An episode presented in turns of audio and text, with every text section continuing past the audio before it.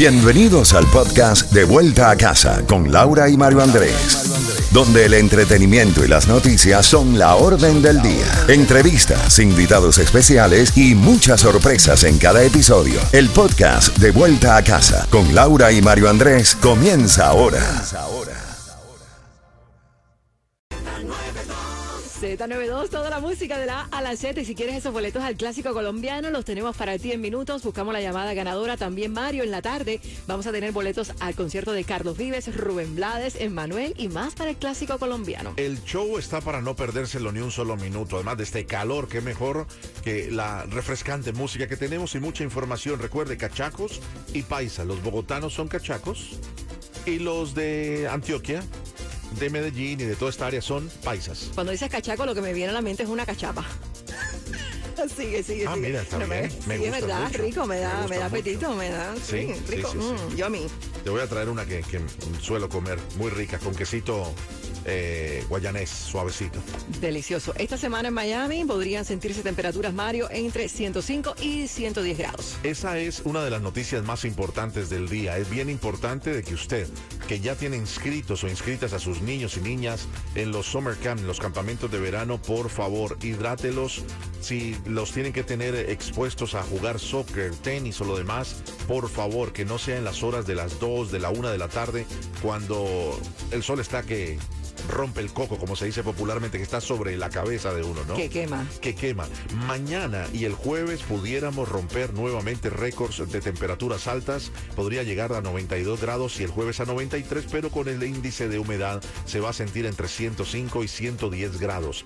El calor proviene de un área de alta presión en desarrollo que se está expandiendo hacia el este de la Florida, dijo uno de los meteorólogos del Centro Nacional de Huracanes. Ahora, lo que está haciendo subir el calor es la grabación que se ha dado a conocer, eh, diferentes fuentes la pusieron al aire, que es una grabación del expresidente Donald Trump, donde reconocía tener en posesión al menos un documento clasificado en 2021. En ese audio que fue publicado por diferentes medios de comunicación, eh, el presidente hablaba con varias personas, entre ellas miembros de su equipo, sobre el documento clasificado con información militar. En la grabación de poco más de dos minutos de duración, se escucha a Donald Trump decir que podría haber desclasificado los documentos cuando estaba en la Casa Blanca, pero no lo hizo.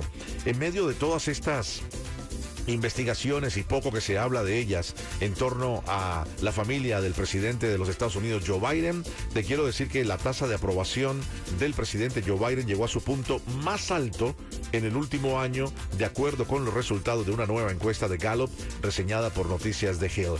Según los resultados de esta encuesta, la tasa de aprobación de Biden aumentó 4% en mayo y junio de este año, llegando a tener ahora 43% de aprobación es bajita, pero es la más alta que ha tenido en el último año Biden. Bueno, nadie ganó el premio mayor del Powerball y sube a 462 millones.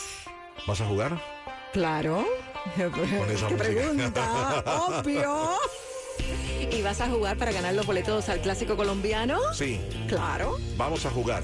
Cada 20 minutos le entregamos una palabra o frase para que te lleves el premio del momento. Tenemos boletos a los mejores conciertos de enero a diciembre y los mejores eventos deportivos. Que se arruinen los canales de noticias. Con lo mucho que odio la televisión.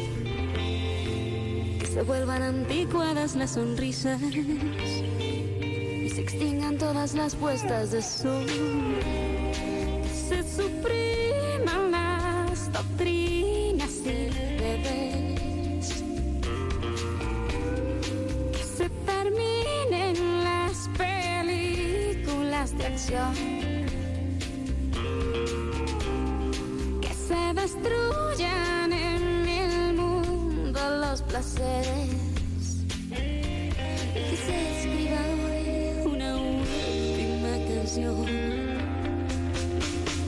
Pero que me quedes tú, me quede tu abrazo y el beso que inventas cada día y que me quede aquí después del ocaso para siempre